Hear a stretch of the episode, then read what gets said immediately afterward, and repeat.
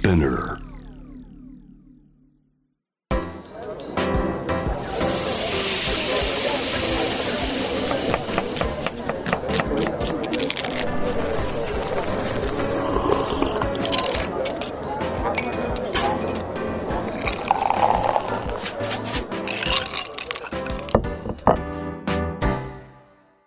アジナ副音声Voice of Food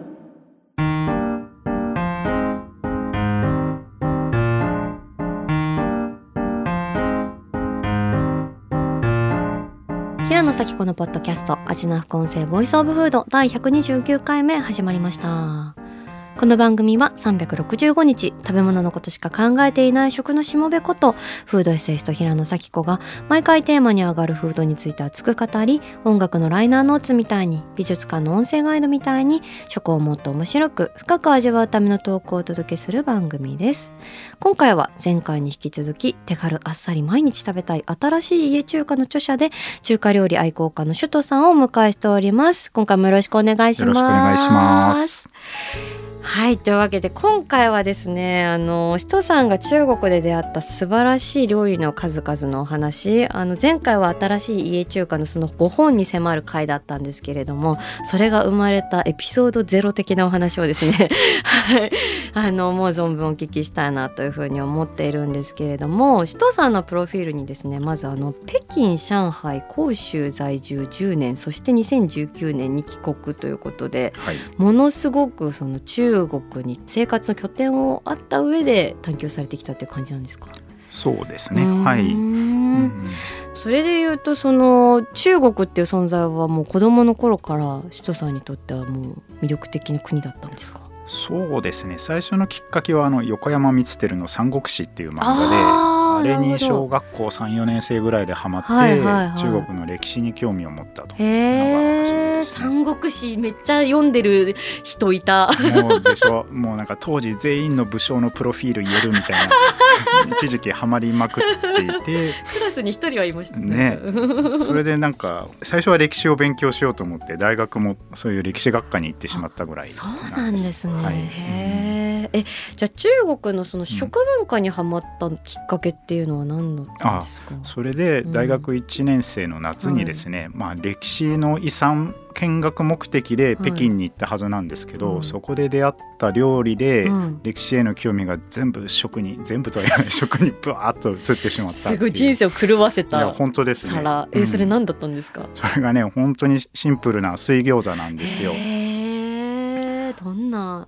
ねえ。うん。あのそれがもう見た目がこうププリンとしてうん。丸々として大きくうん。て皮が日本のよりボテッと厚くてですねでその皮がまたつやつやと滑らかでうん。いざ食べるとむっちりして粉の香りがしてなんか皮だけでものすごく美味しくてうん。あ餃子が主食って意味わかるわと その時思ったのど。と。であとまたあんの多彩さもすごくてうん。日本って餃子のあんってそんなにないと思うんですけどうん。例えば肉だけでも豚牛羊ぐらいは最低あって、うん。それに野菜がもうさまざまな野菜を組み合わせるんでこのマトリックスであんの種類が凄まじいことになるんですよ。あ、それはじゃあ一軒のお店でもってことうん、ですか？一軒の店でも3 4 0種類ぐらいはあんがあるんじゃないあそんなにあるんだ。で肉じゃないあの卵と例えばなんだろうなあのズッキーニに似た野菜を合わせたりとか、うんなんかそういう野菜だけのあんっていうのも美味しくて。へえ。しかもそれをねなんかあれこれタレを作らずにうん。黒酢だけにつけて食べるっていうこのシンプルさが すごいうおーってなって。ちょっとガーリックラー油とかやってるその辺のおしゃれな餃子屋 聞いてるか？っつって。それはそれそれはそれはそれでねいいんですよね。まあそれはね、うん。カルチャーがね、うんありますからね。でもそので向こうのあんってあのあんにニンニク入ってないんですごくこう軽やかな味わいなんですね。そうなんですね、うん。それってえっと北京だけじゃなくてもう全域的にあんまりニンニクは入れないんですか？うん。水餃子っつったら基本は入れないです。そ。うなんだ。まあ、地域によってはタレの方にニンニクがっつり入れたりはしますけど、うん。まあ、あの割と基本的なのが黒酢だけっていう食べ方で。うん。するとやっぱり中のあんからの肉と野菜の香りが食べた時ぶわって広がってそうか、うん。それを閉じ込める機能としての生地でもあるんだ。そうですそうですそうです。からなんか単なる知ってるものが知らないぐらいに美味しいとなんかすごくびっくりするじゃないですか。そうですね、へだからあの時いろいろ知らない料理も食べたんですけど、うん。こうビビッとびっくりしたのは水餃子でしたね。え今の首都さんが、例えば飲食店に行った時とかに、まあその何十種類もある中で、なんだかんだスタメンで頼んじゃう水餃子ってどの組み合わせの水餃子ですか、悩ましいですね。豚肉だったら、うん、ウイキョウの葉を入れるやつとか。ウイキョウの葉いいなうん香りがいい。フェンネルの香り大好き。そうなんですうん。あと、まあ、あの白菜の漬物と豚肉も鉄板だし。あれなんか、うん。白菜のその発酵してるのってなんなんかすごいこう脳髄にくるっていうかそうですよなんかね。ギュンってきますようね。ん、旨味がね。あと牛肉羊肉でいうと、うんそれに人参を合わせたりあのじ人参惹かれない。いやお美味しいんですよこれ 香りがね、牛肉人参、うん、の水餃子すごいあれは鉄板ですね。マジ？えそれ人参どういう感じに入ってるんですか？人参はまあ刻ん刻みますからね基本はね。あとねジエンジャオっていうちょっとししとうみたいなちょっと辛みがピリッとあるピーマンみたいのを一緒に包むとうん。やっぱりそのちょっと力強い味の羊肉とかにそのピリッとした辛みがすごいベストマッチでへー。すごい美味しいとかなんか言ってるとお腹空いてきますねこれね。うん、。ちょっと 食べに行きたい本当に。まあ行きたい北京に。行きたい。北京に。行きたい。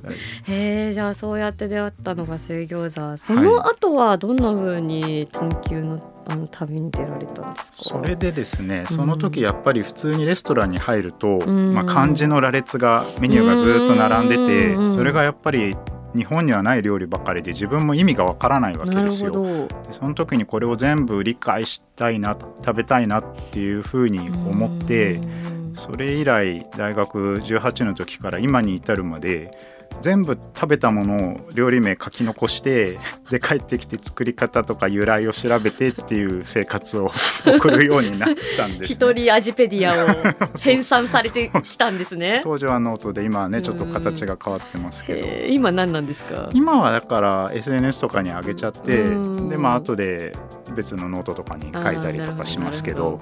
うん、だからそれでそういうふうにして中国各地に旅を始めたっていうのが学生時代の、初期の話ですかね。ね。うんその後は？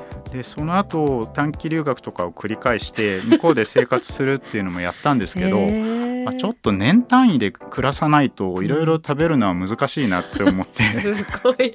飽きるどころか沼すぎたっていう。はい。どうせだったら中国で生活できそうな会社に入ろうと思って。すごい。もうもう本当にさ水餃子が全てをもう変えちゃったんそうですね。はいだから会社に入ってからも、まあ、ずっと行きたい行きたいって手を挙げたらうん。会社の、まあ、研修とか留学制度みたいので2年ぐらい中国に行けるっていうのがあったんですね。でそこで満を持して365日毎食中華料理の生活を送れるってなってですねまだ20半ばぐらいでうん。食欲もマックスだったんで、ああの時はものすごく食べましたーね。へー。うん。じゃあ本当に中国中いろんな地域行うん、そうですね。幸い夏休みもあるんで、はい。だからそこでやっぱり中国各地の料理を、うん、食べれたことが自分の中でのベースみたいになってますかへね。えー、それ暮らし始めてからすごいこう衝撃的だったりとか印象に残った、うんこうレストランとかあの場所での料理っていうのってありますか？うんなんかねやっぱり中華料理って言葉で僕たちは中国料理とかうんでそういう言葉で呼んじゃいますけど、うん中国の人はそう思ってないんだなと、それぞれ各地域の料理があるわけですよ。なるほど。北京料理上海料理っていう。うんやっぱり長く住んでその解像度が上がっていくわけですよね。自分の中でのぼんやりした中華料理という中がこう整理されていくような感覚。うん。でその各省のあのー北京事務所要は北京に首都があるので、うんあの各省の、まあ、事務所みたいのがあって、うんそこの事務所には各省の本場の料理を作るレストランっていうのが併設されてたんですよ。でその、の存在を知ってうん、2週間ぐらいで全省回ったんですね。こう。その気合入ってる。それでやっぱり一気にそうやって食べ比べることで、うん。各省のなんか違いとか特色みたいのがおぼろげながら頭の中に地図ができてここ気になるってところに今度旅行して食べるっていうことをやったのでやっぱりその中華料理じゃないんだと各地域料理なんだっていうのを認識したのがやっぱすごい大きかったかなとすごい。も思います、ね、うご自身の中に味の地図がね描かれていってっていうことなんですね。私あのこの雲南省で訪れた農村料理っていうのが本の中にも出てきていてこれはどういう体験だったんですか？そうそれこそですね、北京のその各省の代表の雲南省のレストランがとっても美味しかったんで、じゃあ今度の休みは雲南省に行こうぜって言って行ったんですよ。でどうせだったらちょっとあのあまり観光地じゃない農村を回ってみようかなって言ってたところでたまたま泊まった民宿なんですけれど。まあ、そこのおばあちゃんが作る料理がそんな難しいこともしてないように実際作ってるところを見せてもらったんでで使う調味料もそんなに多くないんですけど妙にうまいと。ただの野菜やきのこや肉がなんかえらくうまいなと。うん。でそれは今思うと、うん、中国の農村とかってやっぱり都会に比べると、まあ、野菜の味とかが力強かったり、まあ、山でキノコ取ってきたり、はいはい、そこら辺走り回っている豚や鳥を使ってっていうことなんでやっぱり食材自体にすごく力がある中でそれをシンプルに育てると。食材自体の味を楽しむってことを彼らも普通にやっててああなんか面白いなとなんかある意味和食にも通じるようなね素材を味わうっていうのを中国のこんな山奥で思わされるとはっていうのがすごく衝撃的な体験でしたね。あじゃあ文化としてその農村料理店みたいなのってあるっていうことですか、うん、そうですね。それは民宿で、もうその場合は民宿でおばあちゃんが自分家に家族に作るのと同じものを客にも出してるっていうとか。あと最近はやっぱりそういう農村料理を出すレストランみたいなの中国の田舎各地にあってそういうのが楽しめるようにはなってますかね。うん私なんかこの間京都の綾部ってところに田舎の大宝さんっていうあ知ってます知ってます。あ行かれました？行ったことはないんですけど昔から存じ上げてます、はい、そうなんか大宝さんって京都市にお店があったんですけど、その息子さんがやっぱ田舎でやりたいって言って、うん、あの拠点を構えられて本当にもう山の中で豚もいるし鳥もいるし、でそこでその命をいただくみたいなですっごいシンプルなお料理であのすっごく美味しくてもしかしたらそういうあの逮捕の方もそういう農村料理みたいなものに対する何かあの同型みたいなのがあるのかなとか。確実にそうだと思ってまして、まあ、昔 SNS でやり取りさせていただいたこともあるんですけど、有識者有識者会議ですね、まさに農家楽っていう農家に楽しいって書いて、あの農村レストランみたいなのが中国にさっきあるっていう。はい、それをまさに日本で実現しているのがあの大宝さんなんじゃないのかなと雑誌とかで拝見して思って行ってみたいなと思って。ますじゃあパスポートなしで脳からこう体験できる数少ないお店っていうことですね。すえー、ちなみにこれ難しい質問だと思うんですけど、はい、これから死ぬまでこの地域の料理しか食べられないっていうことがあるとしたらどの地域を選びますか、はい、えー、せめて3地域ぐらい欲しいところですけど。3地域でもいい。3地域でもいい。あでもどうでしょうね、うん、一番長持ちしそうなのは、うん、北京かなというふうに思ってます、長持ちしてその心は？とですね北京の料理って、はい、醤油とか黒酢をパキッと使ってあんまり甘さを足さないまあ硬派な味付けの料理なんで、硬派な味付け。なるほど。はい、はい、でなんでしょうね、あのー、しっかりキリッと醤油味とかを効かせるんで酒も呼ぶんですね。で僕は酒がとても好きなので。知ってます、はい、お聞きしました、はい、で毎日こう酒を飲みながら食べるという料理ですと北京が一番馴染むのかななるほど。お酒は何を飲むんですか？北京だったら。北京だったら梅酒。梅酒。梅酒。梅酒？ですね、あの白い酒って書いて。すっごいアルコールのやつですよね。そうですね。まあ基本50度以上かなアルコール度でいうと。で香料とか各種麦とか、まあ、地域性はいろいろあるんですけどそういうもので作る蒸留酒でで絶対水とかで割らないっていう。かっこやっぱそれも含めて硬派ですね。そうですね。うん、そういうキリッとした料理をカーッとくるお酒でちびちび飲みながらやるっていうのが一番好きですかね、中華料理の中では。えー、ベスト3でいくと他には？なんか。ねでも結構今喋ってたらやっぱ北京好きかなって自分で思いました。ダントツ北京、まあ、上海とか広州もね住んでたんで愛着はあるんですけど酒と寄り添うかという意味だと。なるほど、はすごい上海料理って甘いイメージがあります。そうですね、うん。あのやっぱり甘い料理がかなり一角を占めている料理うん。でそうじゃない野菜料理とかもあるんですすいけどません。そうじゃないのもあります。とんでもないです。なかなか一言で言うのが難しいんですが、はい。でも立ち液と比べると確実にもう醤油砂糖油で構成されている料理ですね、ううん。甘くてこってりしてあれはあれで美味しいんですけど、なるほど。えまああっちは紹興酒かな。合わせるとするなるなほどな、あとやっぱり広東ね。はい。広東はなんかもう日本人もみんな大好きっていうイメージです、うんで味付けとしてはまああっさりしたものが多くて、うん。で非常に南方で食材も豊かなのでないろんなものを組み合わせた多彩な料理なんですね。ううん。んただ個人的な感覚ですけど、まあ、お酒と合うかというと、まあ、広東人もそんなにお酒飲まない人が多く あてそうなんだ。で彼はそれよりスープだったりお茶だったりっていうのがあって。タンっていうイメージすごいあります、はい。なんかいろんなね、うん。あのシャンタンスープとか。そうですん。だから僕も大好きな料理体験なんですけど、うん。ずっと一緒って言われるとちょっと たまに行きたい。あたまに行きたい そっかいいの。なんか首都さんに各エリア全部コメントしてもらうのすごい楽しい。まだね いろいろ東北山椒とか江南とかね。そうですね。雲南湖南四川いろいろありますからやっぱ一個選ぶってね結構無理筋なんですよ。ですよね、ちなみにあの中国の食いしん坊のことはチーフを？うん、チーフオチーフオはい。っ。ていう風に呼ぶそうですけれどうも、ん。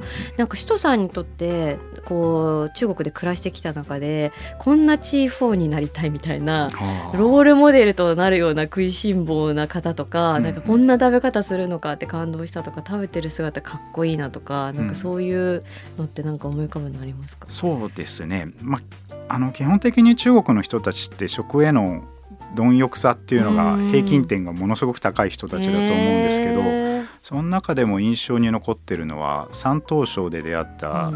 まあ、僕50絡みぐらいのおじさんで、うん。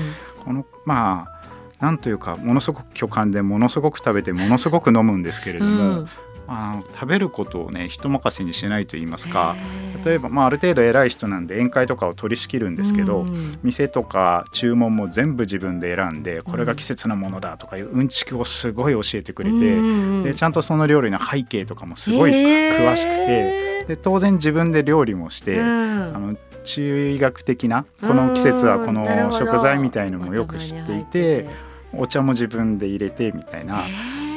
要は食べるだけじゃなくて、うん。作って学んでうん。語ってっていう全方位的に食を楽しんでいる人で。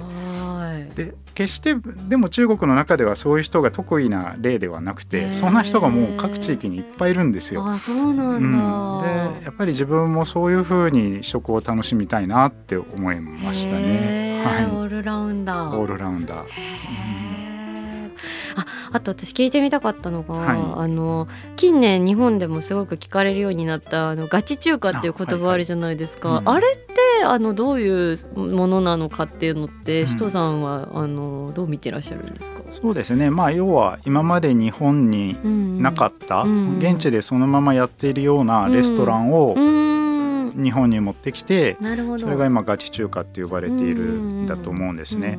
ですんで、まあ、例えば10年20年前だとうん。なかなか本場で食べられている中華料理を日本で食べるのって難しかったと思うんですけど、んそういう意味だと今向こうで食べられている料理が日本でも食べられるってことで、うん。あのー何でしょう本場の中華へのハードルをすごい下げてくれている存在だなとは思います。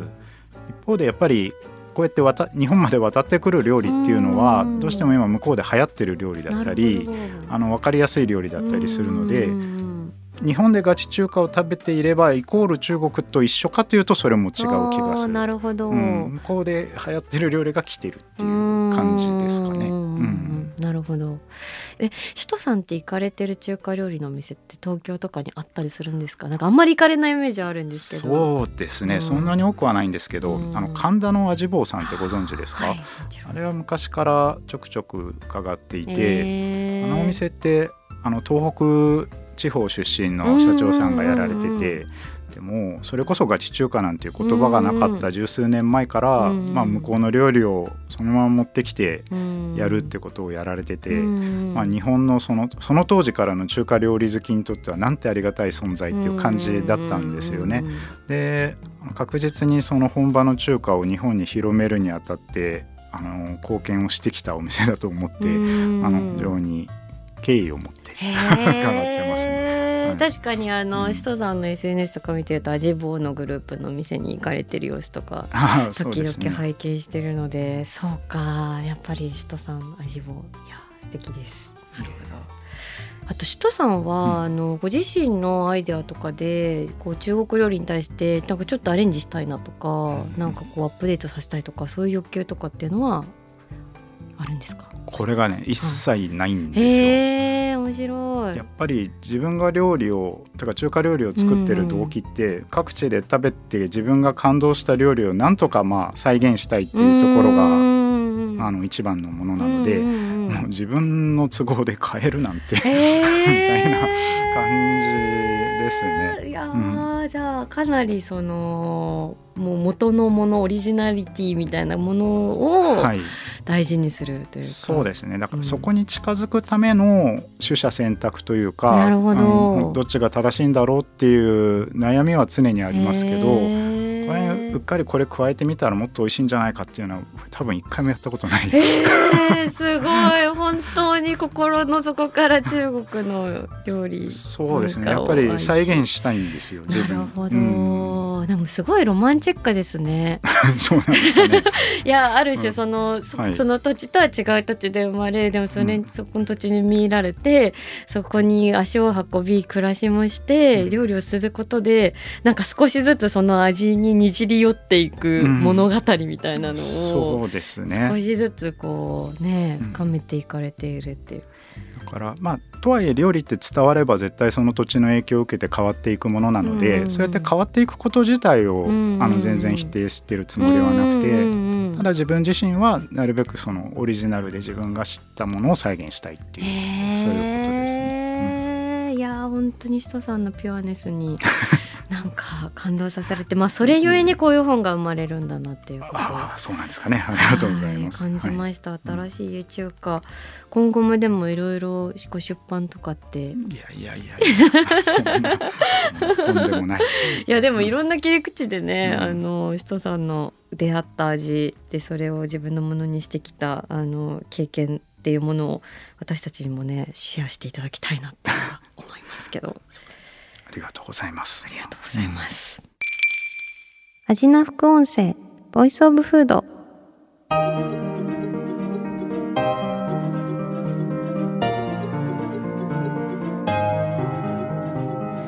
はいというわけで前回に引き続き新しい家中華の著者で中華料理愛好家の首藤さんにお話を伺ってきました。首藤さんどうもありがとうございました。いやもう本当に新しい家中華のおかげで中華の世界広がりましたし今日のエピソードゼロを聞いてね さらに 中国の食文化に対する興味が津々なんですけど私全然あの首藤さんが持ってているような首都的厨房に書かれている中華鍋とか中華包丁とか何も持ってないんですけど、はい、こう1個だけこうビギナーがあの買うんだったらこの調理器具あったら良いよみたいなの教えてほしい悩ましいですよね正直この本の料理作るんだったら一つもいらないんですよ、別に今あるもので作れるんですけど、でなんかいろいろ作っていただいてもうちょっとやってみたいなって、もし思っていただけたら、うん、どうかな中華鍋邪魔ですよね優しい中華包丁実は、はい、えー、使えるかな、あのですね重くて使いづらそうって思われるかとし、思うかもしれないですけど、うん、あの結構中華包丁の重さを借りて切れるんで割と楽々切れるという側面があったりあとなんだろうこんな分厚いネギをまとめてこうやって切る時も、こっちにこぼれてこないとか、ね、そうか、うん、じゃあ野菜一気に刻みたい時とか。そうです。あと切ったものを他に移すとかいう時もスクレーパーみたいにしてスクレーパーでもあった。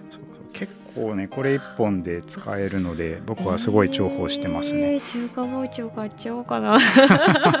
え中華包丁ってどこに買いに行けばいいんですか？え普通になんだろう通販とかで買えちゃうと通販でいいんですか、うん。なんかいっぱいありすぎてめっちゃ悩みそう。なんかブランドとかあるんですか？いやーどうだろうな。でも最初軽めの刃が薄いやつでいいと思います。へー。あの骨ごとぶった切れるようなやつは、うん。そんなね出番ないと思うから、うん。はい。え絶対首都さんアマゾンリンクみたいなのやった方がいいですよ でそこから買うと首都さんにちょっとだけインセンティブが入るみたいな。えめっちゃありますよ絶対この本買った人は調味料とか、あと材料あ調味料とかあと器具とか集めたくなるなと思うので。自分の道具は実は全部中国で買ってきちゃってるんであまりわからないっていうのはあります、はい、何卒じゃああのいろいろそういった情報もねあの人さん発信されていらっしゃると思いますので皆さんもチェックしてほしいと思いますけれども、えっと新しい家中華マガジンハウスから出ております。あのこちら本当に大人気の本なので皆さんもぜひ購入していただいて日々家中華を作る素敵な冬にしてもらいたいなと思います。本当に冬にぴったりですね。そうですね、うんうん。結構暖かい料理多くていいかと思います、ねえ、いや人さん2週にわたりどうもありがとうございうんこました。ちらこそありがとうございましたそして引き続き、アジナ副音声ではアジナフレンズたちの好きな食べ物のメッセージも募集しております。ぜひエピソードとともに送ってください。メッセージを紹介された方には番組オリジナルステッカーをプレゼントします。メッセージはアジナ副音声のインスタグラムをチェックして送ってください。そして、アジナ副音声は毎週月曜日に配信しています。さらに JWAVE のラジオでもお聞きいただけます。毎週金曜日深夜12時30分から FM81.3JWAVE こちらもぜひチェックしてください。平野咲子が届ける味な副音ボイスオブフード次回も食べ物への愛を声にしてお届けしていきます。あーお腹すいた。